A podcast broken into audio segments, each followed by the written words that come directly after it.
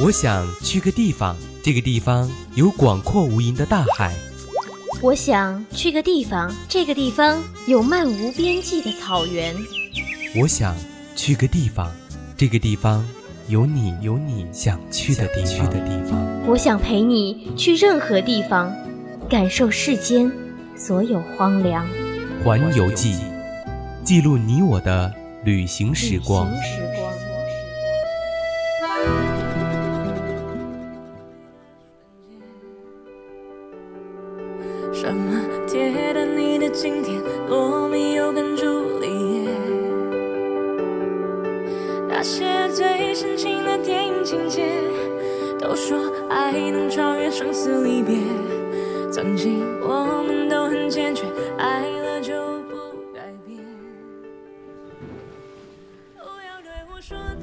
青春调频与您共享，Hello，亲爱的听众朋友们，大家中午好，这里是每周三中午十二点三十到十三点带你环游世界的环游记，我是主播阿叔。Hello Hello，大家好呀，我是主播初染。今天要带大家游玩的是一个历史名城，哦，你猜是什么？嗯，会不会是一个我们经常会在很多地方看见的城市呢？对，是在我们书本中经常看到的一个城市，那就是我们的什么呢？江苏的一个一个什么地方呢？江苏的扬州啊。是的，是的，好，其实扬州这个城市的存在感啊，可谓是太高了。像我们学过的很多古诗中呢，都会提到扬州，还有什么历史课啊、影视剧中都会常常提到。那么我就来考考我们的朱冉考啊，我，考我什么？你还记得有哪些是我们学过的诗词中带有扬州的吗？嗯，这个这个算不算呀？这个就是“故人西辞黄鹤楼，烟花三月下扬州嗯，说说到扬州，那肯定先想到这一句诗词啦。嗯那你知道这句诗是哪哪首诗里面的吗？”。呃呃，赠赠谁来着？赠谁的一首诗啊？好像是，嗯、黄鹤楼送孟浩然之广陵啊，对，就是他。嗯嗯，那么我再考你一句啊，那个《四十三年望中犹记》的下一句是什么呀？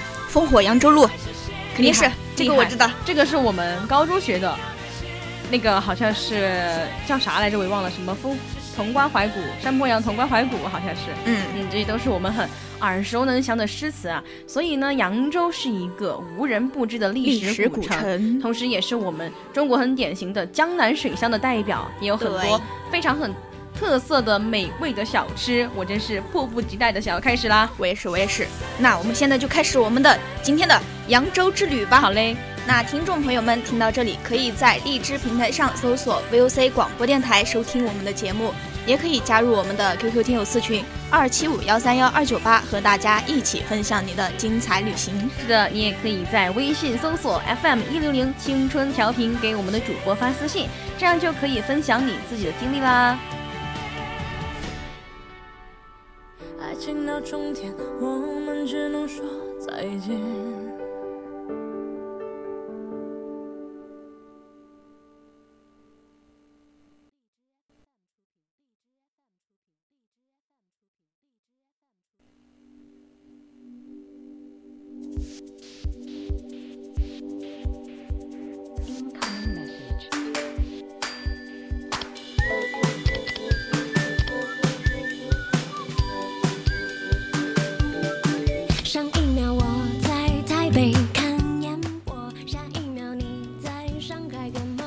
么，首先我们今天的第一个景点呢，就是瘦西湖。瘦西湖，嗯那我在这个西湖待着，我会瘦吗？嗯，这是一个好问题，你可以去试一下。等你瘦了回来，记得告诉我经验哦。好的，嗯，像瘦西湖啊，它的原名是宝障湖，它是位于江苏省扬州市的，总面积呢也是有两千多亩，水上面积也是占了七百多亩，游览的面积啊也就已达到了一百多公顷。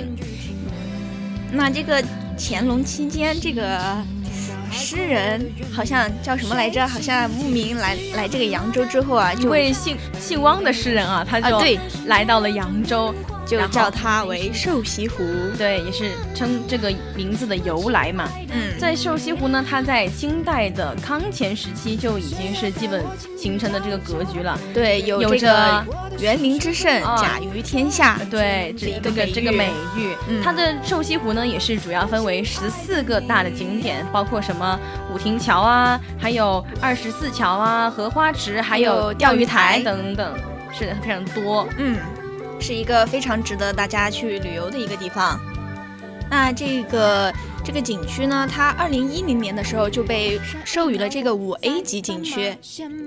二那二零一四年的时候呢，我记得也是作为中国大运河的遗产之一啊，被列入了世界文化遗产的名录。然后嗯，在乾隆时期呢，那个我们刚刚提到的这位呃姓汪的诗人啊，他来到这个扬州之后，在饱览了这里的美景之后呢，就与家乡的西湖，他肯定作诗了。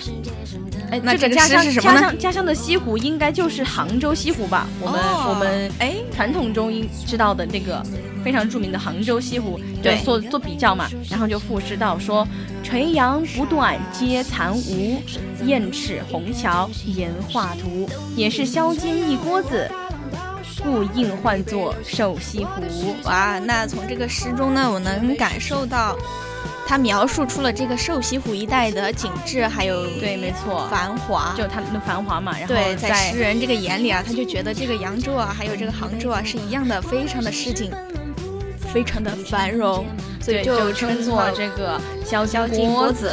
而且嗯通过与杭州西湖的对比呢，就认为瘦西湖之名啊，确实是形象而又贴切。贴切。那这个瘦西湖呢，夏季这个荷花展，在整个设计和布置过程呢，就非常着重考虑景点的主题文化的这个内没错内涵。，我知道他们是使用那个古典元素的装饰嗯还有构架，就提升了整体的布展啊，还有，它就以。这个荷花为主角。是湖，是荷花为主角，然后也是以荷花这种文化为主线，这种精心策划，然后举办了一系列的活动，来提升河的文文化内涵涵。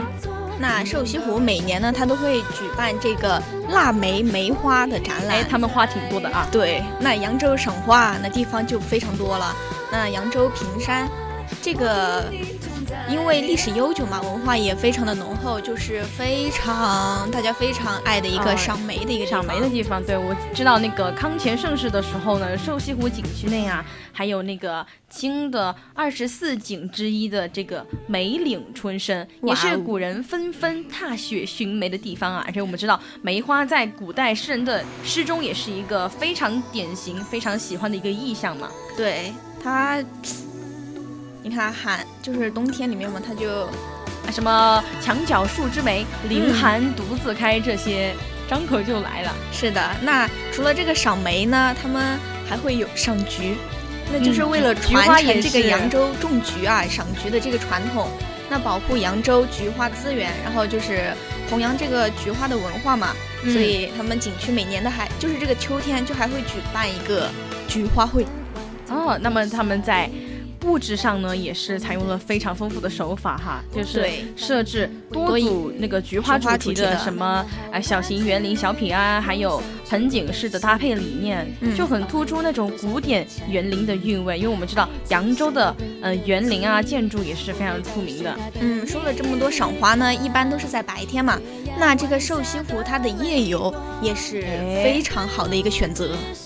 是的，他们夜游期间啊，每日都会举办很多那种特色活动演出，像有什么扬州巷子啊，这些扬州清曲的表演，它很富他们地方特色。什么大桂花，呃，厅前呢也是以琼花仙子为主题的这些非遗的绝技表演等等，非常的精彩。是的，那刚刚说到还有一个景区呢，就叫就叫做钓鱼台。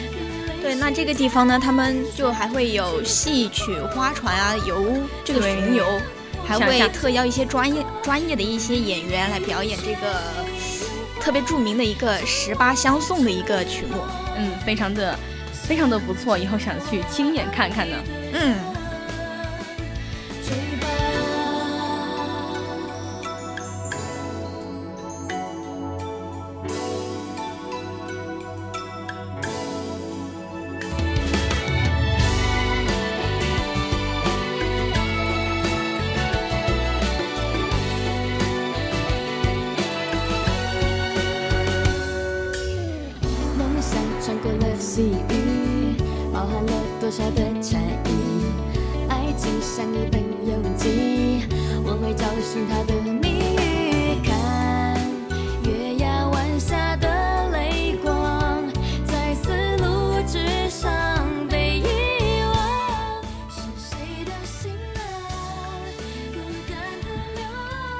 那么我们的第二个景点呢是非常著名的河源。河源，哎，它是坐落于我们扬州，我们也是扬州市的，又名什么绩效山庄啊，也是一处始于清代中期的中国古典园林建筑，哇，被誉为韵味足足。是的，被誉为是晚清第一园啊，它的面积也是有一点四万余平方米，建筑面积呢也是超过了七千余平方米。那这个河源呢，历史那么的丰厚，那肯定有很多的名人，肯定有很多大家来过的啦。像什么著名的国画大师啊，嗯黄宾虹，他就六次来到扬州，嗯，预计在这个骑马楼东一楼啊，还有什么著名的作家朱千画先生啊，也是曾经住在河源有五年多的时间，哇，看得出来他们很很爱这个地方，就陶冶情操嘛，这种感觉。嗯确实。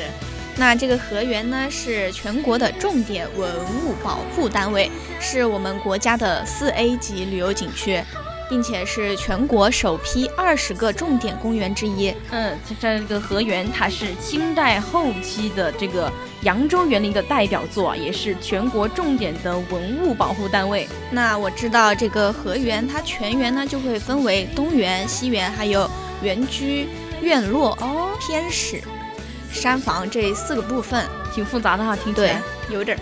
而且 他们这个园居院落啊，就被这个东园啊，还有西园，还有片石山房这个包围住，还有园内的两层串楼和复廊啊，前面的住宅也是连连成一体。体。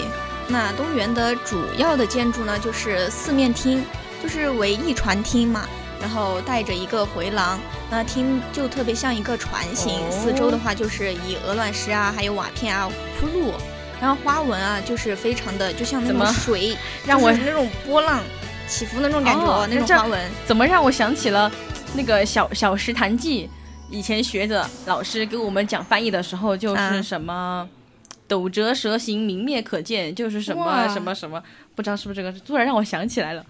可能是因为今天这个主题太有文化了。嗯，然后呢，我们还是说回来哈，这样这个建筑呢，它为这以这个建筑为景，它的南南面的这个民间的柱廊上呢，就有着刻的联句：哦，什么呢？月作主人，梅作客，花为四壁，船为家。哇，就非常生动形象的说出了刚刚就是以这个鹅卵石啊，还有瓦片就是铺成四周。很有意境。哎，对。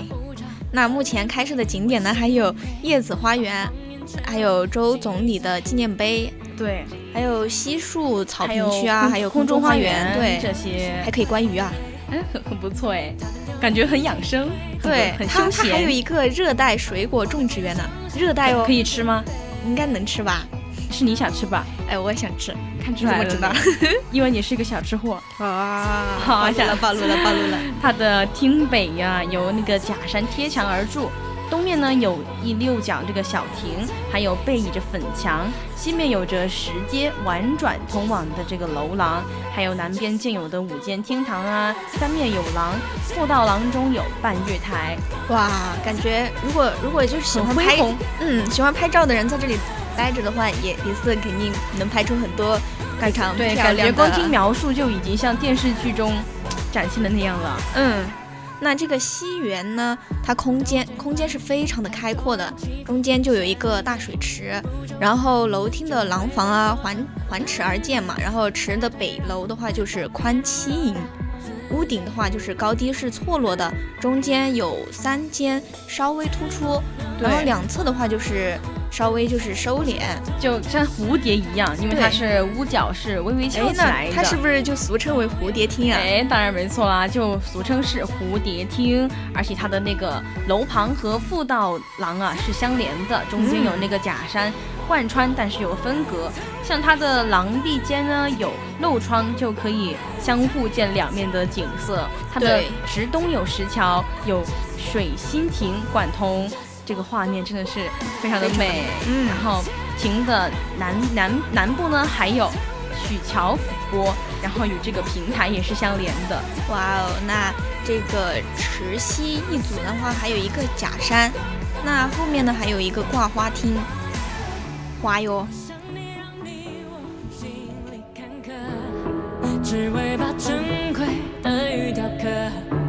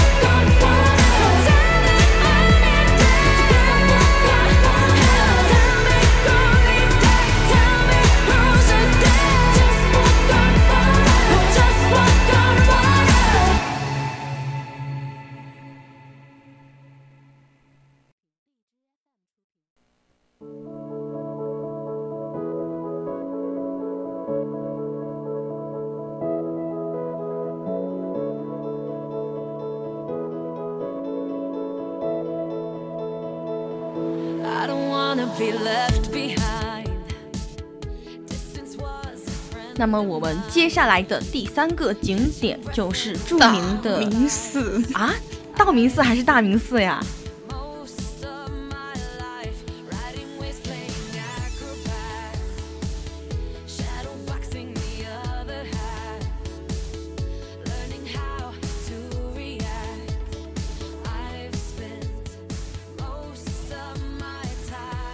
刚刚一说到大明寺，我们的初染一下子就笑出来了，是不是因为小？是不是因为听起来很像嗯你喜欢的男主角道明寺呀？是的。好的，还是言归正传吧。我们大明寺是因为始建于南朝的宋孝武帝大明年间而得名的，所以叫大明寺。然后它是在一千五百余年来啊，寺。名啊都都有变化，像隋唐它是叫七零寺，还有西寺。清代呢，因为很忌讳大明两个字呢，就一度被称为七零寺。但是我们现在所知的还是大明寺为主啦。对，那我们来到这个大明寺呢，首先要了解的就是这个盘楼。那沿着数百节舒缓的一个石梯登上这个大明寺前面的这个广场，迎面来的就是一座非常庄严、非。雅不是典雅的一个牌楼，对，像它的牌楼啊，这是为纪念这个七灵塔还有七灵寺而建的。它的四柱三楹、下气石基，还有仰如华盖。它的中门呢，都上面有篆书写的“七灵遗迹”四个字，也是为清代的光绪年间啊，他们这些那个字体嘛，也非常的雄美。那这个楼盘前面呢，就是面南而居的，就是一对非常引人注目的石狮。石狮子，对，石狮呢，它的正身非常的雄健。哎，我记得我感觉，我觉得他们古代好像都很喜欢用石狮子来呃体现一些地位或者象征。你还记得我们高中学语文那个林黛玉进贾府，她刚开始描述的那一段就描述了。那个贾府外外观就有两座石狮子，我记得好像是。哦。如果我记不得了，也不要说我没有文化，因为我真的不太记得。我记得好像是有石狮子来着。你你记得那么多，那我的记忆为零。其实，可能是因为你上大学玩太嗨了吧，突然。啊？怎么又暴露了呀？像它的石狮子呢，是按皇家园林规格那个来雕卷的嘛，它的身形就非常的雄健，正头蹲身直腰，前爪平伏，还有傲视前方。对他们都是扬州名刹崇宁寺的古老遗物，六十年来呢，就呃不是就是就是在六十年代的时候就移到这个地方对，到这个地方来，它的寺前是东西院墙上就分别嵌着两块石碑，它的东部就写着“淮东第一冠”，西就写的是“天下第五泉” 这个大字。对，那接下来让我们来了解天王殿。那这个天王殿呢，殿内就供有这个弥勒像，哎，弥勒像。然后背面的话就是一个护法。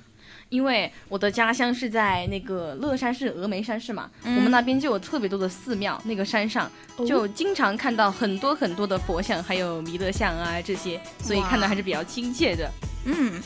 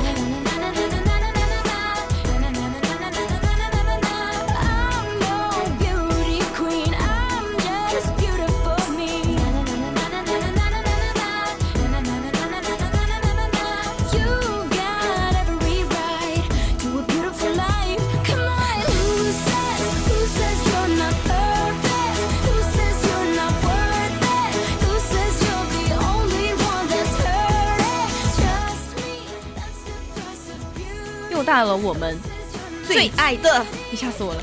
美食环节是因为你最爱吗？哎，对。嗯，今天我们要介绍的这些美食啊，好像大家都比较喜欢吧？应该，反正我喜欢。嗯，首先呢就是扬州炒饭。那说扬州炒饭又名是扬州蛋炒饭，那么这个扬州蛋炒饭和我们家里的蛋炒饭有没有什么不一样呢？挺不一样的。你吃过？我吃过。好吃吗？我爸爸亲自炒的。快给我描述，快给我，快给我描述一下。那它呢，就是属于淮扬菜的一种啊。那它主要的食材呢，就是由米饭必不可少的。那接下来当然了，不然不然不然你吃纯蛋吗？那又不是。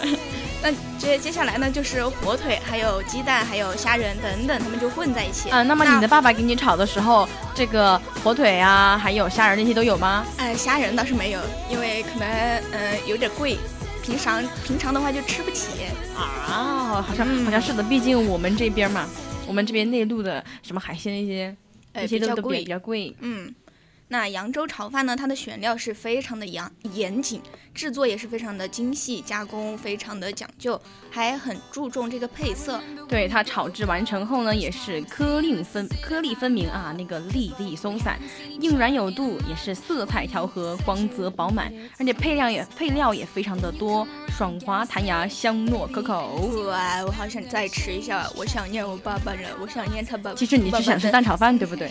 嘿嘿，是我感觉好像每个地。地方都有不同的蛋炒饭，就像这个蛋炒饭，它生在了扬州，所以它就叫扬州炒饭，又名扬州蛋炒饭。你知道我们家炒蛋炒饭就非常具有川川味特色，我们家炒蛋炒饭会加一些儿，哎呦，加一些豆瓣酱进去一起炒，就是酱香味的蛋炒饭。哇，我还没吃过，真的吗？我们家都是这样吃的，我爸特别喜欢吃酱香味蛋炒饭，原来如此，挺不错的耶。那接下来让我们来讲下一道菜，那就是。扬州的狮子头吃过吗？突然看你看你没有，呃，阅食无数的样子。没有没有没有没有，但是这个我想尝一尝，感觉像我们这边的那个青菜圆子那种圆子，但是应该还是不太一样吧。我想的狮子头是，反正就是一坨肉。那个，我以为是那个，就是上次刷抖音的时候无意间刷到九月的一个就是它的狮子头，但是它不是扬州的狮子头，它的那个狮子头是面食做的。九月，九月是谁？九月，就是抖音的一个嗯美，就是他是一个博主嘛，就是非常的，啊就是好的做那些美食啊好的都是他，get 自己来 get 做到了的。，get 到了，回去我可以看他的视频啦。好的，一定要看，非常的我们还是来，嗯，还是说一下这个狮子头啊，它是江苏扬州地区的经典传统名菜，也是属于淮扬菜系的。哦，那它的口感是不是非常的松软呀？那它肥而不腻吗？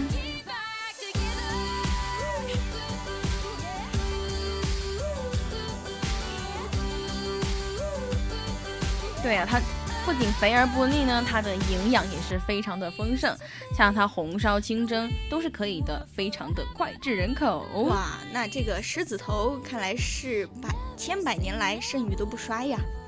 它的成功之处呢，也是在于它的基本格调的传统烹饪方式，也很适应这个季节的变化。嗯，那么我们继续吧，我们的第三个小吃就就是是三丁包子。其实说实话，我之前都没有听说过，但是看了介绍之后，感觉确实跟我们这边的包子不太一样。嗯你知道我们这边的包子是什么样的吧？就是那种就放一个馅儿，它里面就是豆沙包啊，还有这个呃香菇包啊，还有呃还有什么呢？还有还有白菜包。还有肉臊子，哦，就是哎，不是吗？呃难道我们在四川不同地区的包子还不一样吗？我那边的包子这是纯肉吗？不不是纯肉，是炒的肉臊子，就是会加芽菜，会加呃葱，还会有一些对一点点姜，然后把肉，姜然后把肉呃宰宰成那种呃小的颗粒，然后就炒炒了之后包进包子里。哦哦，其实我有点想吃，除了如果不放姜的话，我就更想吃了。其实姜味儿不重，它那个正好好。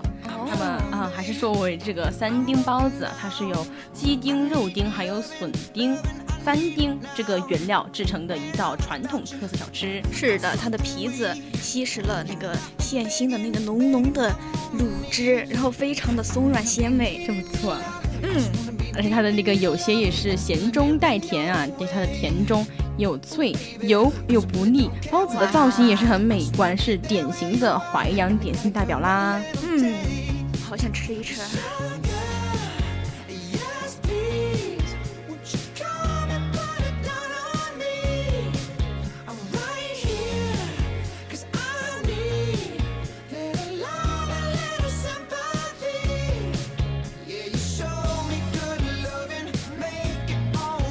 好了，各位听众朋友们，现在已经是北京时间十二点五十八分了。今天的节目到这里就要结束了，我是主播阿叔。